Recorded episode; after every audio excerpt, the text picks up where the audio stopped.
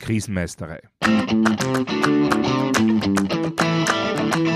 Der Podcast für kompetentes und souveränes Krisenmanagement.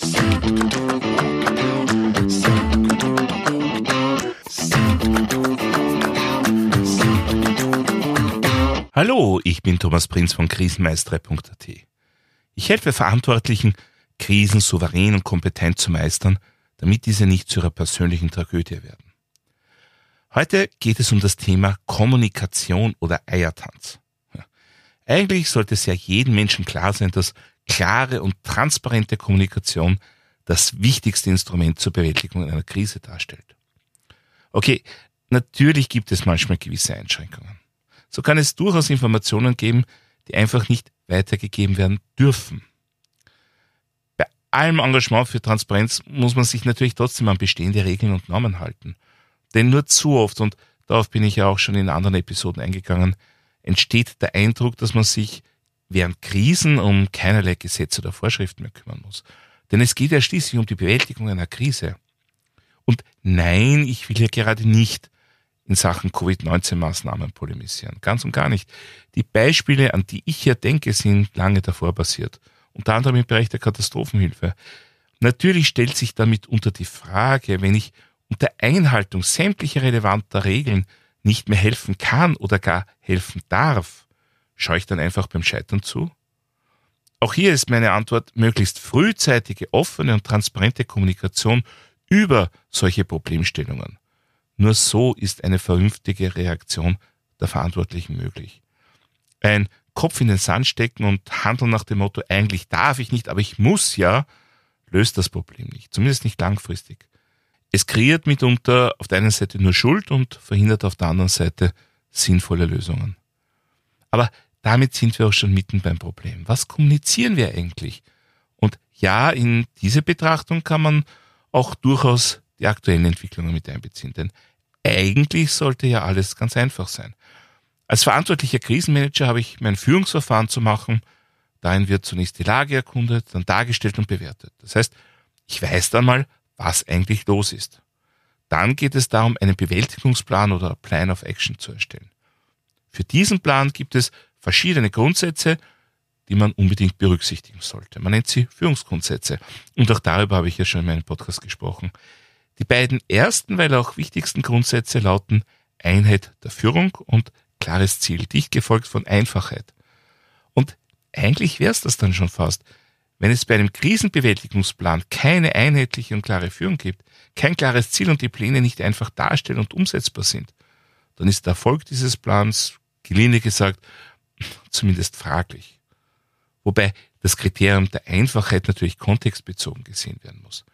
Es geht nicht darum, dass jeglicher Plan von, sagen wir, einem durchschnittlich gebildeten und erfahrenen 14-Jährigen sofort verstanden werden muss. Es geht darum, dass die Personen, an die sich der Plan richtet, diesen entsprechend einfach verstehen und umsetzen können müssen. Und dass die Elemente der Planung nicht einen Komplexitätsgrad erreichen, der selbst wieder Ursache für weitere Krisen oder zumindest weitere Eskalationen der bestehenden Krise sein kann. Aber nehmen wir mal an, wir haben einen Krisenmanager oder eine Krisenmanagerin, die oder der allein verantwortlich für die Bewältigung einer Unternehmenskrise ist. Dann ist die Einheit der Führung ja definitiv gegeben. Wenn dann noch Pläne erstellt werden, die von den betroffenen Personen einfach verstanden und umgesetzt werden können und einem klaren Ziel folgen, dann haben wir die wesentlichen Voraussetzungen ja erfüllt. Und zwar sowohl für ein erfolgreiches Krisenmanagement als auch für eine erfolgreiche Krisenkommunikation. Denn wenn ich den betroffenen Menschen klar sagen kann, was Sache ist, wie wir die Krise bewältigen können oder zumindest wollen, und das vor allem auch so, dass es nachvollziehbar ist, dann habe ich gute Chancen, dass bei meinen Zuhörern, Lesern oder was auch immer die richtigen Bilder und damit auch Verständnis entstehen kann. Damit muss nicht zwangsläufig einhergehen, dass alle einverstanden sind. Aber zumindest ist die geplante Richtung klar und nachvollziehbar. Gibt es genug zeitliche Ressourcen, dann kann vielleicht ein Diskurs über die Pläne geführt werden. Wenn nicht, dann geht es natürlich vor allem darum, wer die Verantwortung und damit die Kompetenz für Anweisungen hat. Also eigentlich wäre alles doch recht einfach oder sollte es zumindest sein. Ja, nun gibt es, wie angesprochen, aber Fälle, in denen es nicht so rosig läuft. Das sind zunächst einmal eben Krisensituationen, in denen gewisse Informationen schlicht und ergreifend nicht weitergegeben werden dürfen. Speziell wenn die Krise im Zusammenhang mit strafbaren Handlungen und entsprechenden Ermittlungen steht, kann das natürlich sehr schnell der Fall sein. Nun, dann habe ich im Wesentlichen zwei Möglichkeiten. Variante eins: ich versuche mich in meiner Kommunikation um die Tabuthemen herumzulavieren. Natürlich wird das rasch auffallen. Wenn nicht bewusst, dann zumindest unbewusst. Da ist es üblicher besser, auch hier klar aufzutreten, also Variante 2 zu wählen. Und zwar, indem man deutlich ausspricht, dass gewisse Informationen nicht gegeben werden dürfen. Indem man zum Beispiel auch angibt, aufgrund welcher Sachverhalte oder Rechtsnormen dies zu unterbleiben hat. Damit wird zwar das Bedürfnis der Kommunikationspartner ebenso wenig gestillt wie mit dem einfachen Verschweigen, aber es kann zumindest Verständnis für die Situation entstehen. Und damit kann bestehendes Vertrauen weiter aufrechterhalten werden. Wenn jemand dagegen das Gefühl hat, das Krisenmanagement verschweigt mutwillig gewisse Dinge, ja, dann kann es rasch vorbei sein mit diesem Vertrauen. Und ich glaube, das ist uns allen klar, einmal beschädigtes Vertrauen lässt sich nur sehr schwer wiederherstellen. Nicht nur, aber ganz besonders im Rahmen einer laufenden Krise. Also die Tatsache, dass man über bestimmte Dinge nicht kommunizieren darf, die kann man eigentlich ganz gut in den Griff bekommen, sofern man transparent und vielleicht sogar offensiv damit umgeht. Ja, aber warum hat man dann bei manchen Krisenmanagern bzw. Krisenmanagerinnen das Gefühl, sie führen einen regelrechten Eiertanz bei der Kommunikation auf? Wenn sie sich immer wieder mal selbst widersprechen oder, das ist mein persönlich absoluter Negativ-Favorit, wenn sie ihre Maßnahmenpläne plötzlich massiv ändern und man aus den kommunizierten Informationen eigentlich nicht ableiten kann, warum eine scheinbar im Wesentlichen unveränderte Lage plötzlich ganz anders bewertet bzw. eingeschätzt wird. Und auch hier wieder, ja, das gibt es in Zusammenhang mit der aktuellen Covid-19-Situation, gab es aber auch schon vorher und wird es leider auch wieder geben. Nun, hier kann es selbstverständlich verschiedene Ursachen geben. Und ja, es kann einfach einmal auch wirklich einen Krisenmanager oder eine Krisenmanagerin geben, die bzw. der schlicht und ergreifend nicht ausreichend für den Job qualifiziert ist und einfach schwere Fehler im Krisenmanagement und bei der Krisenkommunikation macht. Gab es, gibt es und wird es leider immer wieder geben. Es gibt aber auch andere aus meiner Sicht ziemlich störende Umstände, die zu solchen nicht nachvollziehbaren Planungen bzw. Kommunikationssträngen führen. Und das sind schlicht und ergreifend Zielkonflikte. Was meine ich damit? Ein Beispiel. Die Produktionshalle eines Unternehmens stürzt ein. Das Unternehmen setzt sofort ein Krisenmanagement ein und gibt bekannt, dass es deren Aufgabe ist, die akute Situation so rasch wie möglich zu bewältigen und die ursprüngliche Produktionskapazität wiederherzustellen. Gleichzeitig gibt man aber dem Krisenmanagement-Team mit, dass man sich ohnehin mit der Idee getragen hat, den Produktionsstandort aufzulassen. Es geht also in Wirklichkeit darum, die aktuelle, die akute Situation so zu bewältigen, dass das Unternehmen nicht als fahrlässig oder unmenschlich in den Medien aufscheint. Letztendlich will man aber gar nicht wirklich wieder aufspüren, sondern nur die Zeit gut überstehen, in der man eine besonders hohe Aufmerksamkeit der Öffentlichkeit auf sich spürt. Nun, man kann sich gut vorstellen, dass die Kommunikation dieses Teams durchwachsen sein wird. Auf Fragen zu unmittelbaren oder sehr kurzfristigen Maßnahmen, die vor allem der akuten Gefahrenabwehr dienen, wird es wahrscheinlich recht klar und eindeutige Antworten geben. Sobald es in der Kommunikation dann aber um mittel- bis langfristige Auswirkungen bzw. Planungen geht, werden wir schon eher einen Eiertanz erleben. Und das spüren die Zuhörer oder Zuseher. Das bekommen die Betroffenen mit, bewusst oder unbewusst, und entwickeln ein zumindest ungutes Gefühl in der Magengegend, das dann immer mehr in Richtung Vertrauensverlust gehen wird.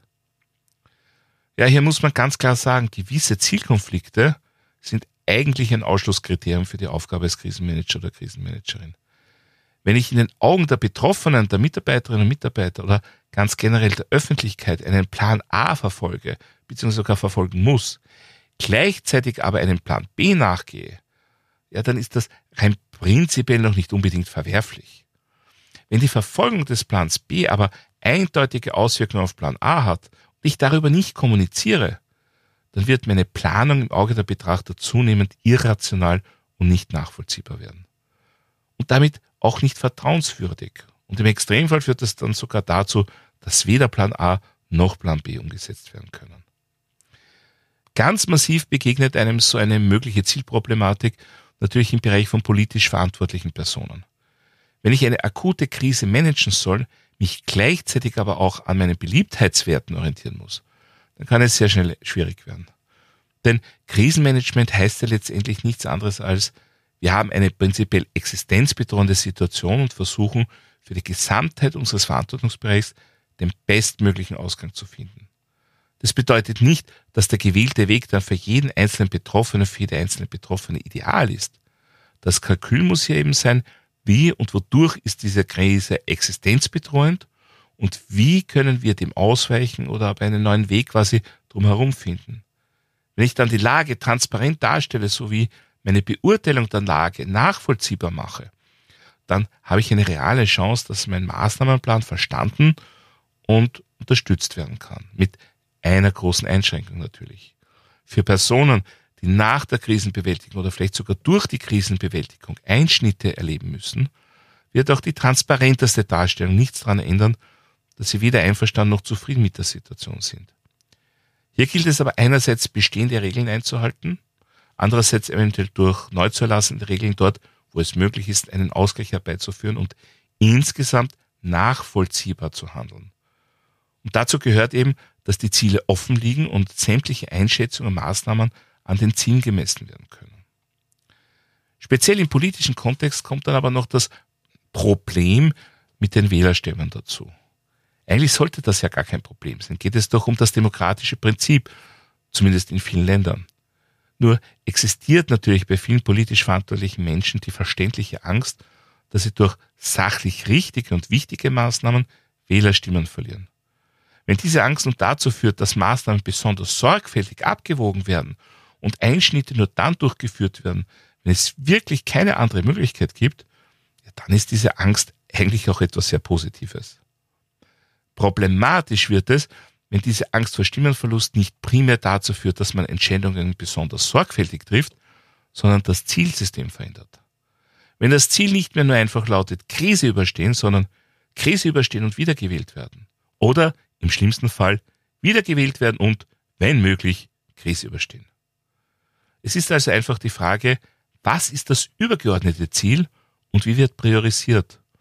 Und auch hier wieder, ich möchte nichts und niemanden verteufeln und verstehe auch jeden Politiker, der wiedergewählt und jeden CEO, der wiederbestellt werden will. Es geht mir nicht darum, dass gewisse Ziele nicht gesetzt werden dürfen. Sie sollen nur auch ehrlich kommuniziert werden. Wenn ein Politiker sagen würde, jetzt geht es einmal darum, eine Wahl zu gewinnen, dann ist das sein oder ihr gutes Recht. Und letztendlich werden dann die Wählerinnen und Wähler darüber entscheiden, wie zufrieden sie damit sind. Nur, wenn es in der Kommunikation ausschließlich um die Krisenlage und die damit verbundenen Ziele geht, bei den Entscheidungen aber vor allem um die Ergebnisse von Meinungsumfragen, dann ist es ziemlich wahrscheinlich, dass Beobachter rasch merken, dass die Sachziele mit den getroffenen Maßnahmen nicht immer so ganz zusammenpassen. Der Grund dafür sind eben diese weiteren nicht kommunizierten Ziele. Und schon erleben wir einen Eiertanz vom Feinsten, das Vertrauen in das Krisenmanagement schwindet und schwindet. Und noch einmal, hier geht es nicht primär um Covid-19. Dass wir dieses Phänomen derzeit verstärkt zu beobachten scheinen, ist nur der Anlass, warum ich gerade jetzt in meinem Podcast darüber spreche. Das gleiche gibt und gab es aber auch mit Aktiengesellschaften und dem viel zitierten Shareholder Value oder einem GmbH-Geschäftsführer, der zusätzlich geheime Aufträge von den Eigentümern hat. Für alle diese Fälle gilt, stimmen kommunizierte Ziele und tatsächliche Ziele nicht zu 100 Prozent überein, dann spüren das die angesprochenen Menschen früher oder später. Und das Ergebnis ist dann zwangsläufig Vertrauensverlust mit allen seinen Konsequenzen. Letztendlich kann das auch zu einem vollkommenen Versagen des Krisenmanagements führen. Daher führen Sie bitte nur ja keinen Eiertanz auf. Sorgen Sie in Ihrem Krisenmanagement und vor allem auch in Ihrer Krisenkommunikation stets für Klarheit, für klare Rollen, klare Ziele, klare Kommunikation und damit auch für klare und nachvollziehbare Handlungen und Maßnahmen. Alles andere rät sich allerspätestens bei der nächsten Krise, aber meist schon viel früher. Soweit für heute zum Thema Kommunikation oder Eiertanz. Ich hoffe, dass wieder einiges Interessantes für Sie dabei war. Wie sind Ihre Erfahrungen zu dem Thema? Wenn Sie persönliche Erfahrungen haben oder meine Unterstützung für Ihr Krisenmanagement möchten, kontaktieren Sie mich doch einfach via E-Mail oder über meine Website www.krisenmeisterei.at. Dort finden Sie auch wie immer Shownotes und weitere wertvolle Infos zum Thema Krisenmanagement. Ich würde mich auch freuen, wenn Sie meinen Newsletter abonnieren bzw. mein E-Book runterladen. Außerdem können Sie sich für eine meiner Online-Schulungen anmelden. Und wenn Sie irgendwelche Anregungen, Fragen oder Wünsche zum Podcast haben, dann schicken Sie mir doch einfach eine E-Mail an podcast.krisenmeistere.at. Und falls Sie es noch nicht getan haben, vergessen Sie nicht, den Podcast gleich zu abonnieren. Dann versäumen Sie in Zukunft keine Folge. Das war's für heute. Ich bin Thomas Prinz von krisenmeistere.at. Vielen Dank fürs Zuhören und auf Wiedermeistern bei der nächsten Folge.